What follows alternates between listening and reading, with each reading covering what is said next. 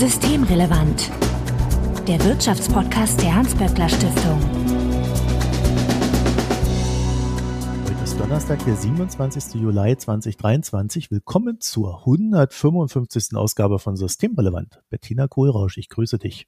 Hallo. Du bist die Direktorin des WSI, dem Wirtschafts- und Sozialwissenschaftlichen Institut in der Hans-Böckler-Stiftung. Ist der Sommer denn bisher gut zu dir, Bettina? Ja, also ich will mich jetzt erstmal nicht beklagen. Ich war schon im Urlaub und zwar segeln in Kroatien und habe es mit einem maximal peinlichen Hafenmanöver beendet, diesen Segelurlaub. Es war aber auch unser erster, muss man sagen. Aber nur so viel, ein Vertreter der Charterfirma musste zu uns aufs Boot springen, um das Boot in, an den Anlageplatz zu bringen, weil er, glaube ich, Schiss hatte um das Boot. Aber sonst alles gut gegangen und es war schön, schönes Wetter. Und jetzt ist also trotz der Hitzewelle, die offensichtlich im Rest der Welt herrscht, hier irgendwie in Niedersachsen regnet es und es ist frisch, frische 16 Grad. Insofern ja. aktuell fühlt es sich nicht so richtig sommerlich an, aber ich zehre noch von der Sonne. Ja, wobei über Regen will man sich ja auch nicht mehr beschweren heutzutage. Eben genau, man muss ja eigentlich dankbar sein. Absolut. Es ist allerdings auch tatsächlich, es ist auch kein Sommerregen. So, ja. Es ist und ich nähere mich der Sommerpause. Das heißt, äh, wir werden wahrscheinlich jetzt noch drei, also inklusive dieser Folge drei Folgen haben und dann eine Sommerpause. Da haben wir ein paar mhm. Folgen vorbereitet. Das aber vorweg schon mal als Hinweis, damit ihr euch dran gewöhnt. Wenn ihr noch ein paar Segeltipps für Bettina habt, dann könnt ihr uns schreiben. Einmal per Twitter at böckler-de oder auch per E-Mail an systemrelevant.böckler.de. Also Hinweise, Korrekturen, Anregungen, Unmut bitte an uns schicken. Und wenn ihr unseren Podcast mögt, könnt ihr uns auch gerne gerne in einem Podcatcher eurer Wahl abonnieren. Falls ihr Bettina direkt antickern möchtet, findet ihr sie auf Twitter als Betty Kohlrausch. Mein Name ist Marco Herak und wir wollen uns heute über unter anderem das Elterngeld über, unterhalten, aber auch über Kinderbetreuung. Und Bettina, wir haben beschlossen, wir fangen mal mit dem Elterngeld mhm. an. Vielleicht kannst du ganz kurz mich darin erhellen, was dieses Elterngeld überhaupt ist. Das kann ich gerne machen. Elterngeld wurde äh, 2007 eingeführt und es hat eine Regel abgelöst oder ein äh, anderes Instrument, das Erziehungsgeld. Und es war auch damals tatsächlich ein richtiger Paradigmenwechsel in der Familienpolitik. Also das Erziehungsgeld waren 300 Euro im Monat, die über 24 Monate äh, einkommensunabhängig allen Eltern ausgezahlt wurden. Jeder hat 300 Euro bekommen oder alle zusammen? Alle zusammen, also über 24 Monate und einkommensunabhängig. Beides wurde geändert. Das wurde umgeändert in eine einkommensabhängige, also Lohnersatzleistung. Und es wurde gekürzt auf ein Jahr beziehungsweise auf 14 Monate, weil es ja diese sogenannten zwei Vätermonate dabei waren. Die Logik dahinter war, dass es nach wie vor so eine Art Grundbetrag gab. Das waren weiterhin diese 300 Euro. Das ist darüber hinaus aber eben ein Einkommens abhängiges Elterngab war, und zwar 60 Prozent des Monatseinkommens, das vorher verdient worden ist. Das ist, glaube ich, so Mittel dann jeweils des äh, Jahres bis zum Eintritt in die Elternzeit genommen worden. Der Höchstbetrag war gedeckelt bei 1800 mhm. und ganz am Anfang haben das, und das ja auch die, weil das gerade die Debatte ist, die wir führen, ganz am Anfang galt das tatsächlich für alle Eltern, unabhängig wie viel sie verdient haben. Also auch war nach oben offen. Und dann wurde das zweimal gedeckelt im Zuge von Sparmaßnahmen. Einmal auf 500.000 Euro, Eltern mit Jahreseinkommen von 500.000 Euro und dann nochmal auf 300.000 Euro. Und jetzt ist ja die Debatte, das auf 150.000 Euro weiter zu reduzieren. Das ist ja der Vorschlag von Lisa Paus, um die nötigen Einsparungen oder die von ihr verlangten Einsparungen eben gewährleisten zu können in ihrem Haushalt. Mhm das ist die Logik dahinter. Und vielleicht nochmal zu dem Paradigmenwechsel. Das war schon die Idee, oder es gab zwei Debatten. Die eine Debatte war über sehr niedrige, auch im internationalen Vergleich, niedrige Geburtenraten und die Idee, dass man die erhöhen kann, wenn man es Frauen eben nicht so schwer macht, Familie und Beruf zu vereinbaren. Und das Elterngeld sollte eben Anreize setzen für Frauen, schnell in den Arbeitsmarkt zurückzukehren. Es sollte auch, und hat es ja mit diesen Vätermonaten Anreize gesetzt zu einer egalitären fairen Verteilung der Elternzeit, wobei wir wissen, dass es faktisch natürlich nicht der Fall ist. Väter nehmen selten Elternzeit und wenn dann kürzer als Frauen äh, das tun. Das heißt also, wir sind sehr weit weg von einer egalitären Verteilung der Elternzeit, aber das war eben die Idee dahinter und eben die Verkürzung der Auszahlung und die Idee war auch, es gerade eben attraktiv zu machen, auch für besser verdienende Väter sozusagen, indem man die, die Lohnersatzleistung oder die, die Leistung, die dann Eltern vom Staat bekommen, eben auch koppelt an den Verdienst, den es vorher gegeben hat. Also ein absoluter Paradigmenwechsel. Man muss schon auch sagen, dass der natürlich einherging mit einer echten Verschlechterung für Menschen ohne Einkommen, weil es natürlich eine Leistungskürzung war. Zwar war der monatliche Betrag gleich, 300 Euro, aber eben ein Jahr kürzer. Und auch für gering verdienende Eltern erstmal, weil die natürlich auch dann, wenn jetzt sozusagen auch 60 Prozent des Einkommens 300 Euro sind, dann hat man auch die länger bekommen vorher und dann nach der Einführung des Elterngeldes muss man mit einer faktischen Kürzung leben. Da wiederum, es ist kompliziert, diese ganze Regelung, muss man aber auch sagen, dass es dann äh, im Zuge bestimmter Reformierung dieses Elterngeldes ähm, es auch eine Veränderung gegeben hat, sodass Geringverdienerinnen mit Sternchen I, also bis zu 100 Prozent ihres Einkommens ersetzt bekommen können im Zuge des Elterngeldes. Es ist also kompliziert, aber was neu war, war einfach diese Idee, Anreize zu schaffen, gerade für Frauen, die natürlich auch vorher viel zu Hause geblieben sind, schneller wieder in den Arbeitsmarkt zurückzukommen. Und das war natürlich auch absolut konform mit einer Logik die sich ja auch ausgedrückt hat in dieser ganzen Agenda 2010-Politik, stärker Erwerbsanreize zu setzen, höheren Druck auch auf Menschen auszuüben, in den Arbeitsmarkt zu gehen. Da gehörte eben auch das Elterngeld dazu, was eben die entsprechende Anreize setzen sollte. Und was man natürlich auch sagen muss, dadurch, dass es umgewandelt worden ist in eine Lohnersatzleistung, ist es natürlich faktisch so, dass Eltern, die schon vorher mehr Geld hatten, mehr Geld bekommen. Also wirklich eine Veränderung. Also eine Privilegierung letztlich besser verdienender Eltern. Deshalb wird ja auch immer betont, es ist ein familienpolitisches Instrument, was Anreize gerade für Väter setzen soll, zu Hause zu bleiben. Es ist kein sozialpolitisches Instrument, weil so gesehen ist es natürlich, hat es keinerlei Umverteilungskomponente, zumindest nicht von oben nach unten. Wie setzt es denn Anreize für die Leute, mehr zu arbeiten? Naja, einfach weil Schluss ist nach einem Jahr. Ach so, du meinst, dass sie dann nicht daheim bleiben. Aber wenn Schneller. man sich vorher genau, in so einer, ja. äh, ich sag mal, traditionellen Ehe entschlossen hatte, einer arbeitet, äh, die andere nicht, dann setzt das ja für die Frau, die dann da nicht gearbeitet hat, aus verschiedensten Gründen vielleicht, nicht den Anreiz dann zu arbeiten. Nee, Wobei es ja schon häufig auch war, dass Frauen dann auf den Arbeitsmarkt zurückgekehrt sind, auch 2007 schon, aber eben in Teilzeit. Und der Anreiz sollte vor allen Dingen eben sein, dass auch Väter diese Elternzeit nehmen, mhm. weil die Lohnersatzleistung höher ist oder weil das Elterngeld dadurch höher ist als vorher das Erziehungsgeld. Aber wir wissen ja, dass sich das so nicht realisiert hat. Also es gibt einen Anstieg, aber zwei Monate nehmen die sich meistens oder drei, ne? Die nehmen, die nehmen sich sehr kurz und das sind auch nicht sehr viele. Gut, das heißt also, das Elterngeld hat im Grunde nicht dazu geführt, äh, bleiben wir mal bei dem, was war, äh, dass jetzt irgendwie seine Ziele erreicht wurden.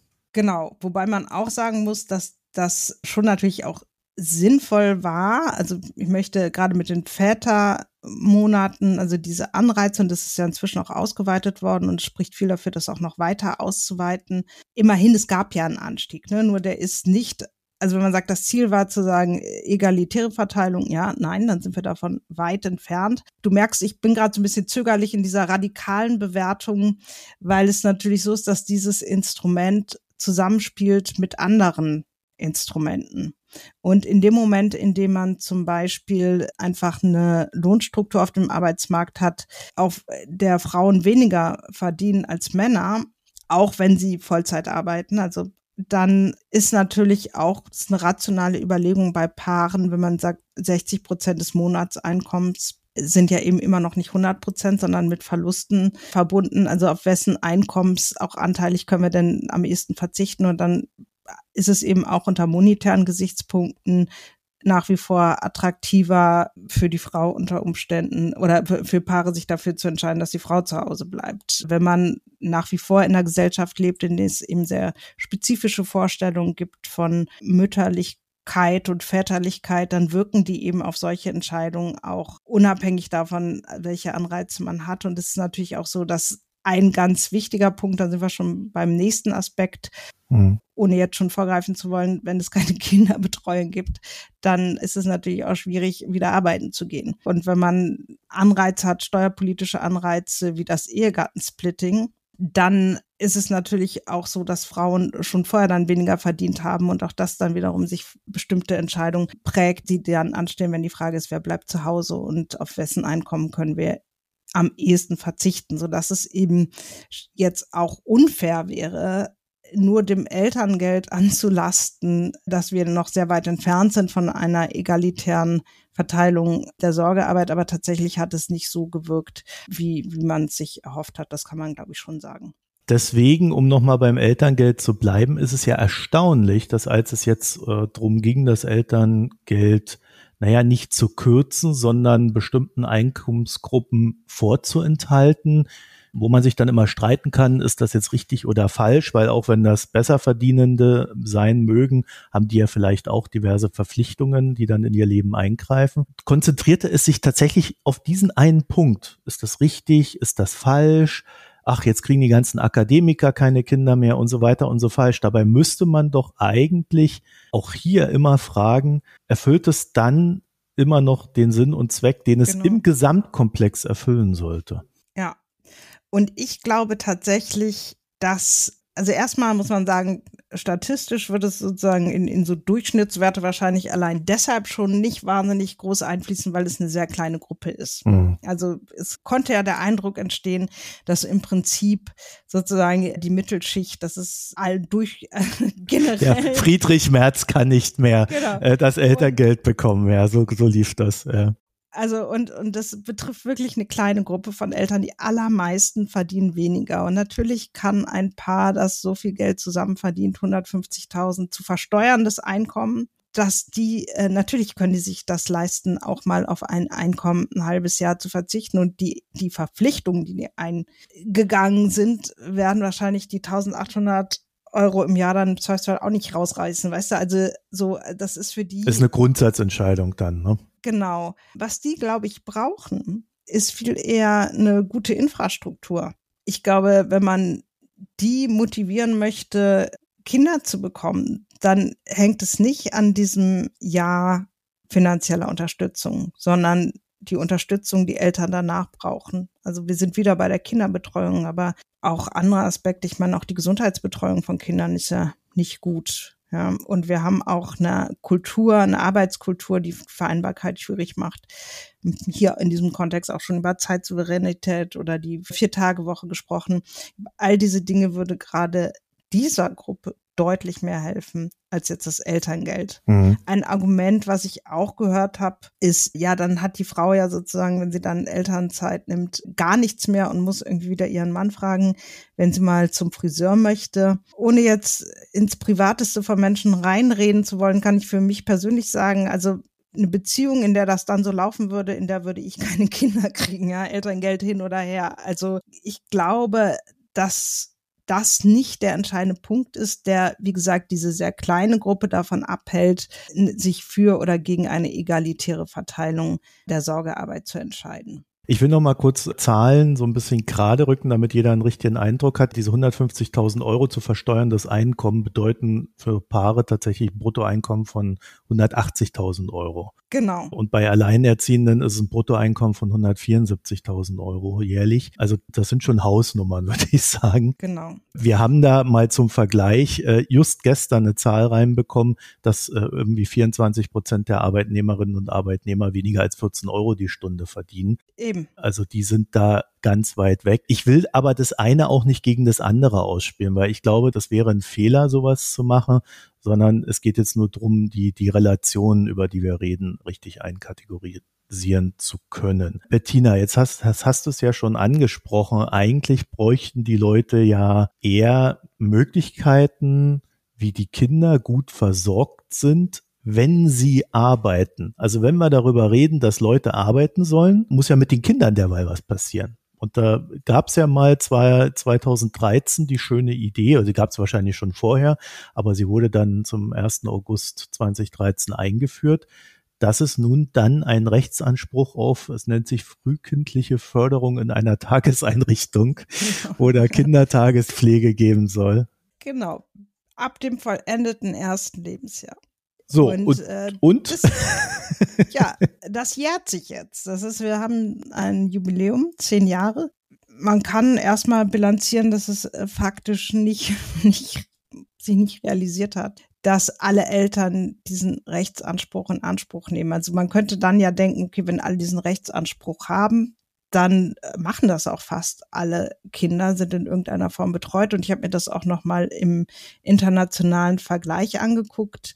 Und tatsächlich ist wirklich in fast allen europäischen Ländern ist ein höherer Anteil der unter Dreijährigen in Betreuung. Und zwar nicht nur Länder, von denen, die wirklich sehr weit oben sind, von denen man es denkt, Dänemark zum Beispiel, sondern auch Länder wie Kroatien oder selbst Italien, was mich wirklich irritiert hat, weil Italien immer so als absoluter Failed State angeht, wenn es um Vereinbarkeit, ja, also um, um, Fragen der Vereinbarkeit und Unterstützung der Erwerbstätigkeit von Frauen angeht. Und ich weiß nicht, wie es jetzt ist, aber Italien hat ja auch lange wirklich die absolut niedrigsten Fertilitätsraten in Europa. Und als ich gesehen habe, das war eine Zahl von 2000 22, dass inzwischen zumindest in dieser europäischen Vergleichsstatistik Deutschland hinter Italien war, war ich schon, schon überrascht. Also man kann also feststellen, erstmal ist es jetzt nicht so, dass die Zahlen da durch die Decke gingen, was die Betreuung angeht, mit diesem Rechtsanspruch, sondern dass die aktuellen Zahlen, die ich da gefunden hatte, waren auch von 22 und da waren es 35,5 Prozent der unter Dreijährigen, die in irgendeiner Form in einer Kindertages Einrichtungen betreut werden. Und das ist schon interessanterweise Ergebnis eines stetigen Anstieges. Ja, also das heißt, es war schon mal deutlich weniger. Insofern, das Gesetz hat dann offensichtlich immer zum Anstieg geführt, aber wir sind weit davon entfernt. Also erstens, dass wir sozusagen im internationalen Vergleich, wir liegen auch unter dem europäischen Durchschnitt, mithalten können, aber auch einfach, dass wir die Bedürfnisse der Eltern treffen.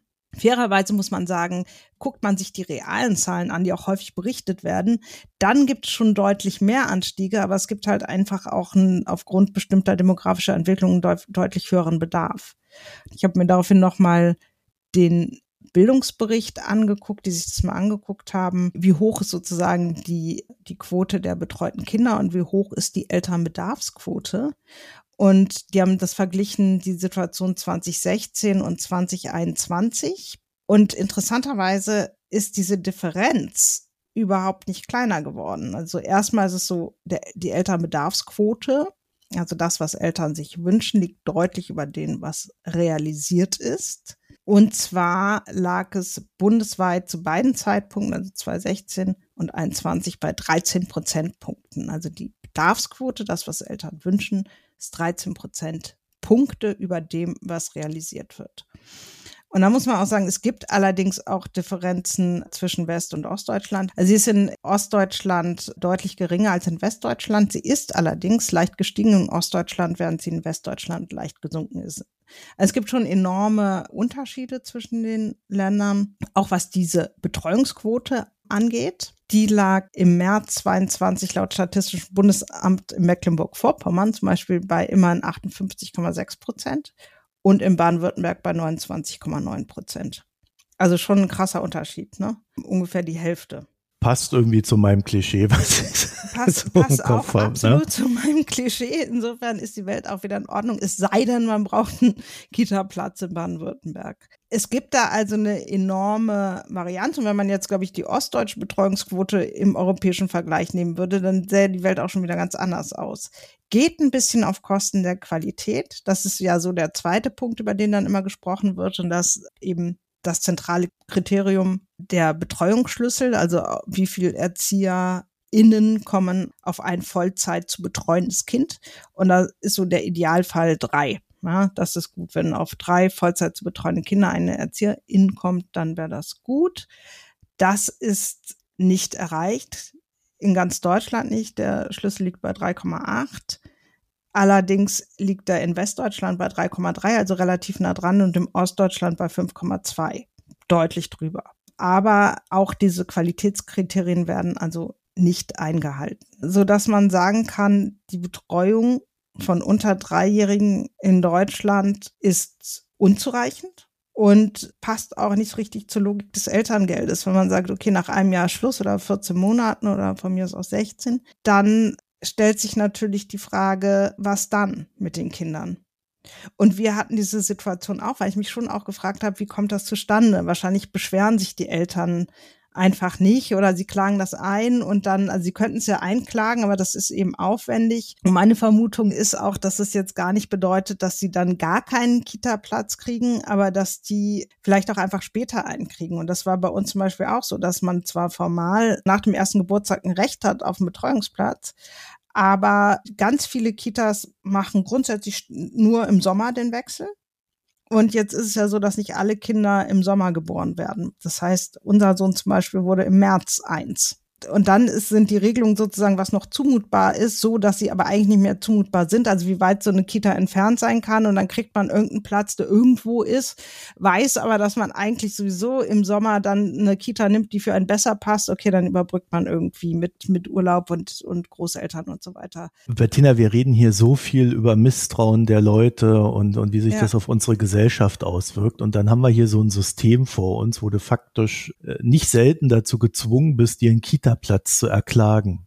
Also das, das kann doch nicht sein, oder? Ja, und man kann sich ja auch vorstellen, wer in der Lage ist, so eine Klage zu führen, mit dem Jugendamt zu kommunizieren, das einzufordern für sich, welche Voraussetzungen, Skills man braucht. Ja, also das eine ist natürlich erstmal Sprachkenntnisse, also man muss Deutsch können, man muss das System können, man muss ein bisschen gewisses Selbstbewusstsein haben und auch das Risiko, wenn man jetzt wirklich klagt, sozusagen auf den Kosten sitzen zu bleiben. Also auch wenn das vielleicht, ich weiß gar nicht, wie realistisch das ist, aber das muss man ja auch wissen. Ja? Also das sind ja alles Dinge, sich mal eben einen Anwalt zu nehmen. Das macht man ja nicht, wenn man zum Beispiel auch wenig Geld hat.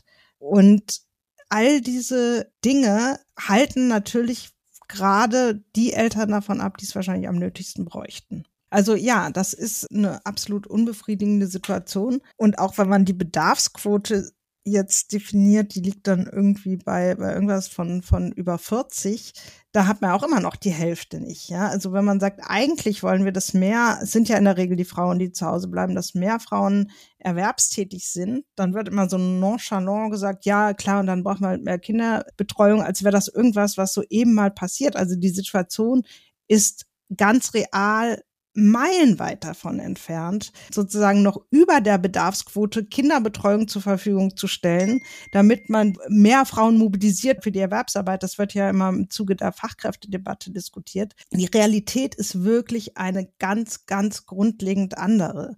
Und deshalb regt mich das auch wirklich inzwischen auf, wenn dann jemand im Nebensatz sagt, ja klar, Frauen müssen mehr arbeiten, ja klar, mehr Kinderbetreuung, als wäre das was, was was dadurch, dass man es einmal ausspricht, schon passieren würde. Ich meine, die Diskussion ist jetzt mindestens zehn Jahre alt und passiert, ist de facto viel, viel, viel zu wenig. Gut, das war jetzt ein kleiner Rant zu dem Thema, aber äh, ich bin immer auch. Na, du hast ja, du hast ja recht. Also es ist jetzt nicht so, dass das falsch wäre, sondern äh, es ist ja schlichtweg so. Aber ich meine, die Lösungen dazu sind ja in dem Sinne dann auch sehr klar. Ne? Das äh, fängt ja dann auch bei der Ausbildung an und so weiter. Man braucht das Personal. Also, also die ganzen Herausforderungen, über die wir da reden, die sind alle bekannt. So, woran scheitert's? Am Willen? Ja, oder sagen wir mal so, ich glaube inzwischen gar nicht mehr unbedingt am Willen, sondern inzwischen auch an den Rahmenbedingungen. Tatsächlich haben wir Fachkräftemangel. Nochmal, das ist, hat sich geändert, aber jahrelang war zum Beispiel Ausbildung zur Erzieherin, also schulische Ausbildung, kostenpflichtig. Ja, man musste dann noch Schulgeld für zahlen das hat sich geändert, aber natürlich ist es trotzdem so, dass da ein Mangel aufgebaut wurde, der jetzt erstmal da ist und sich jetzt eben nicht mehr, also was Fachkräfte angeht, von jetzt auf gleich ändern lässt und abbauen lässt.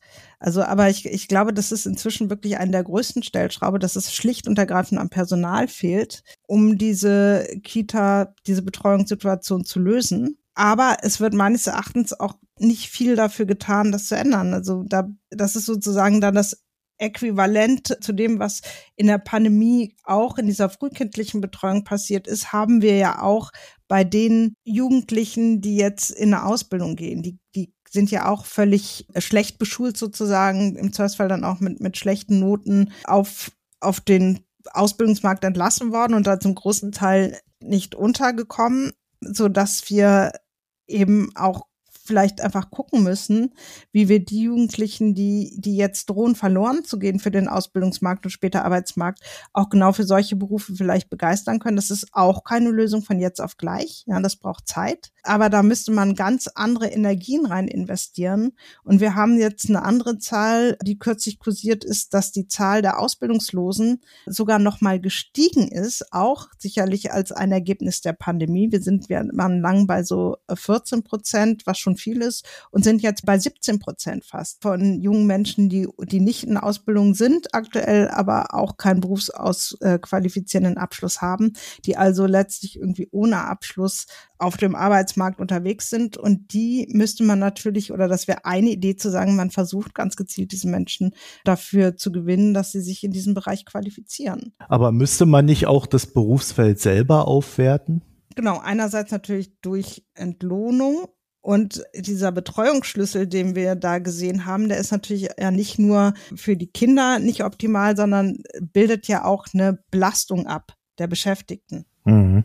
Und das ist genau das ist der Problem wie in der Pflege. Also irgendwann wird es halt schwierig. Die Arbeitsbedingungen sind so stressig und belastend, dass die Leute den Beruf nicht attraktiv finden, sogar gehen.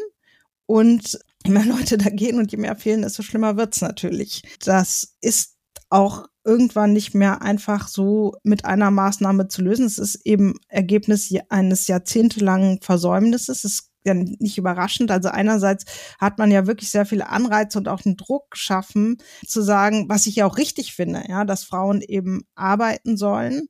Und dann ist es aber nicht überraschend, dass es einhergeht mit einem wachsenden Bedarf an zu betreuenden Kindern und Jugendlichen. Was man vielleicht nicht wissen konnte, ist, dass es eben diesen Zuwachs an Geflüchteten geben würde. Das natürlich ist es auch eine Belastung für die Betreuungssysteme. Aber trotzdem hat man da eben auch jahrelang viel versäumt. Und jetzt ist es, glaube ich, nicht mehr so ohne weiteres ganz schnell zu lösen. Aber man, man muss eben vor allen Dingen, glaube ich, sehen, dass man da diesen Fachkräftemangel angeht und natürlich investiert in den Ausbau der Kindertagesstätten. Tja, und wer macht das jetzt? I don't know. Mir fehlt irgendwie so der Glaube, dass sich daran was verbessert, weil wir da jetzt schon mir auch so lange drauf gucken, dass es eigentlich unfassbar ist, dass es ja immer noch nicht geklärt ist. Ja, ich kann auch nur noch überrascht darauf gucken, dass äh, einerseits ja doch auch mit wachsender Vehemenz im Kontext dieser Fachkräftedebatte diskutiert wird, dass wir irgendwie die Erwerbsquote von Frauen noch weiter steigern müssen und dann immer so, so getan wird, als wäre das ja irgendwie eine der leichtesten Übungen, das Betreuungsproblem, das damit einhergeht, zu verbessern. Ich sehe es nicht. Machen, was kann man machen? Man kann investieren in den Ausbau und man muss investieren in die Menschen, die in diesem Bereich arbeiten. Das heißt, man muss sie vernünftig entlohnen und man muss investieren in die Ausbildung, in die Qualifizierung. Und im Zweifelsfall eben auch versuchen Menschen, die jetzt zum Beispiel ohne Abschluss auf dem Arbeitsmarkt unterwegs sind, für, für solche Bereiche zu qualifizieren. Und das ist sicherlich aufwendig. Im Kern ist das ja auch ein erneuter Paradigmenwechsel politischer Natur dann, ne? Weil daran scheitert es ja bisher in der Politik. Wie meinst du das mit Paradigmenwechsel? Wie wir es beim Elterngeld damals gehabt haben, äh, dass man einen Paradigmenwechsel durchgeführt hätte und jetzt müsste man halt den dahingehend durchführen, dass man sagt, man stabilisiert und stärkt diese Grundfesten der Kinderbetreuung, genau. der Elternentlastung. Und äh, es ist ja auch, man, man kann das ja auch auf diese Elternentlastung äh, drehen, ne? dass man halt, äh, man hört es ja quasi überall von Eltern, dass sie völlig überlastet sind. Sie sollen das tun, da fällt eine Erzieherin aus, dann fällt das aus, da fällt jenes aus, dann sollen sie nebenher arbeiten, die Kinder hocken daheim, dann müssen sie irgendwo hin. Also ähm, das ist ja nicht so, dass man eins für sich in Ruhe da tun kann, wenn man so ein Kind hat, sondern da läuft ja alles gleichzeitig. So, und das kann man ja nur regeln, indem das Kind dann gut versorgt ist. Zumindest wenn man möchte, dass dann der Arbeitsmarkt wiederum von den Eltern dann ebenfalls beglückt wird. Das scheint mir ein Paradigmenwechsel. Ach so, wenn man, wenn man das ernst nehmen würde, ja. Ja. Eigentlich wäre es eigentlich nur, nur eine Umsetzung einer Politik, die man irgendwie 2007 begonnen hat.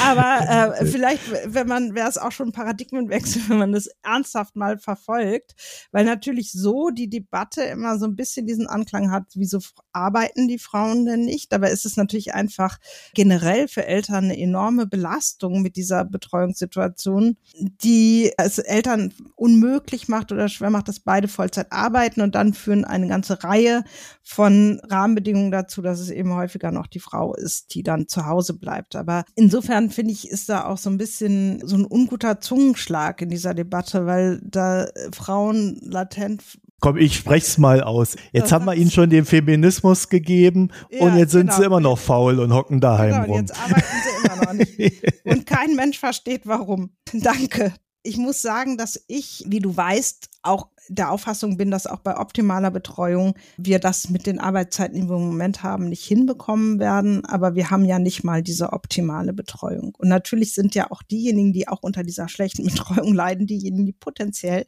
ja auch wiederum in diesen Bereichen arbeiten, weil da arbeiten ja auch viele Frauen. Und was diese Zahlen natürlich noch gar nicht abbilden, die ich jetzt referiert habe vom Statistischen Bundesamt und Bildungsbericht, ist das, was wir in unseren Zahlen in Erwerbspersonenbefragung während der Pandemie gesehen haben, dass die formal existierende Betreuung faktisch nicht stattfindet.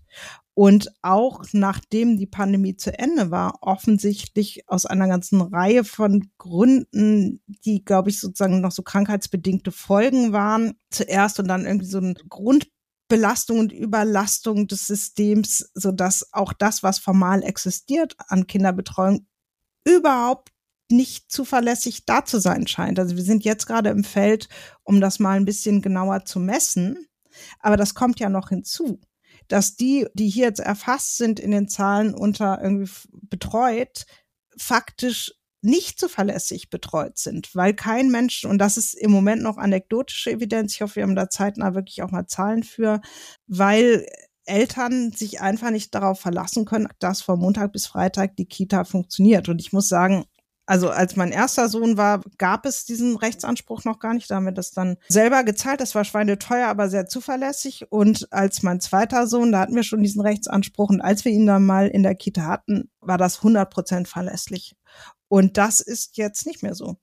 Das ist aber nicht mehr so. Und das ist ja zusätzlich, also nach meinem Gefühl, nimmt die Qualität da eher ab der Betreuung, anstatt dass sie weiter, auch wenn es einen formal nach wie vor natürlich schon einen Ausbau gibt. Das System irgendwie kurz davor ist, wirklich zu kollabieren. Das ist einfach mein Gefühl, dass unter Druck, unter dem das System steht, einfach dann auch zu höheren Ausfällen führen. Schlechteren Personalschlüssel führen dazu, dass sie teilweise dann die Gruppen einfach nicht aufmachen können. Ich weiß von meinen KollegInnen, dass ganz oft so Mails kommen, wer irgendwie kann, soll die Kinder irgendwie nicht in die Kita geben und so. Also das ist natürlich äh, weit davon entfernt, eine Situation zu schaffen, der Eltern mal entspannt zur Arbeit gehen können. Und da reden wir dann noch nicht drüber, dass aus den Kindern dann auch kluge, intelligente, gebildete Menschen werden sollen. Das kommt noch hinzu, dass die Bildungsforschung ja tatsächlich valide belegt, dass diese ersten Jahre wahnsinnig wichtig sind. Und wenn man jetzt überlegt, wo investiert man, macht es sozusagen einfach auch Sinn, ganz früh zu investieren, weil da ganz viele Grundlagen gelegt werden, die sich später auch positiv bemerkbar machen in der Bildungsbiografie. Sodass es wirklich in sehr vielerlei Hinsicht sinnvoll wäre, auch mehr Kindern als es im Moment Eltern sozusagen für ihre Kinder wollen, diese Option, diese, es wird ja nicht umsonst auch als frühkindliche Bildung bezeichnet, diesen Zugang zu frühkindlicher Bildung zu ermöglichen. Das ist ja auch was, was in der Debatte schon schwierig ist, dass es ganz stark eben unter diesen Aspekt diskutiert wurde der, der Erwerbsanreize für Frauen dadurch natürlich auch die Frage von Qualität, die eben sicherstellt, dass es auch frühkindliche Bildung ist, ein Stück weit verloren geht. Und das ist immer so ein bisschen so eine Balance. Genauso wie die Frage, macht man das eher kostenfrei und spart dann vielleicht an der Qualität? Oder macht man es nicht kostenfrei und kann dadurch vielleicht einen besseren Schlüssel, Betreuungsschlüssel oder eine bessere Qualität gewährleisten? Das sind immer so ganz, ganz schwierige Abwägungsaspekte, weil eigentlich müsste beides möglich sein. Ne? Mhm. Kostenfrei auf hohem qualitativen Niveau, weil es geht ja nicht nur um irgendwie Betreuung, es geht tatsächlich um Bildung und die sind ja wirklich sehr, sehr klein noch, ne? also mit einem Jahr brauchen die ja wahnsinnig viel Betreuung, Zuwendung und die Eltern müssen ja auch wirklich ein gutes Gefühl haben, weil die Kinder ja nicht sagen können, wenn es ihnen nicht passt mhm. oder wenn sie sich nicht wohlfühlen. Das ist ja schwierig, aus so einem Einjährigen rauszukriegen mit den 10 oder 50 Wörtern, die die können. Bettina Kohlrausch, ich danke dir für das Gespräch. Vielen Dank. So, wenn ihr jetzt die zündende Idee habt, all diese Probleme zu lösen, dann schreibt sie uns systemrelevant.böckler.de ist die E-Mail-Adresse. Auf Twitter findet ihr uns at böckler-de. Und wir freuen uns natürlich, wenn ihr uns in einem Podcatcher eurer Wahl abonniert. Bettina findet ihr auf Twitter als at Betty Kohlrausch und ich wünsche euch jetzt noch eine schöne Woche. Bis demnächst. Tschüss. Tschüss. Das war Systemrelevant, der Wirtschaftspodcast der Hans-Böckler Stiftung.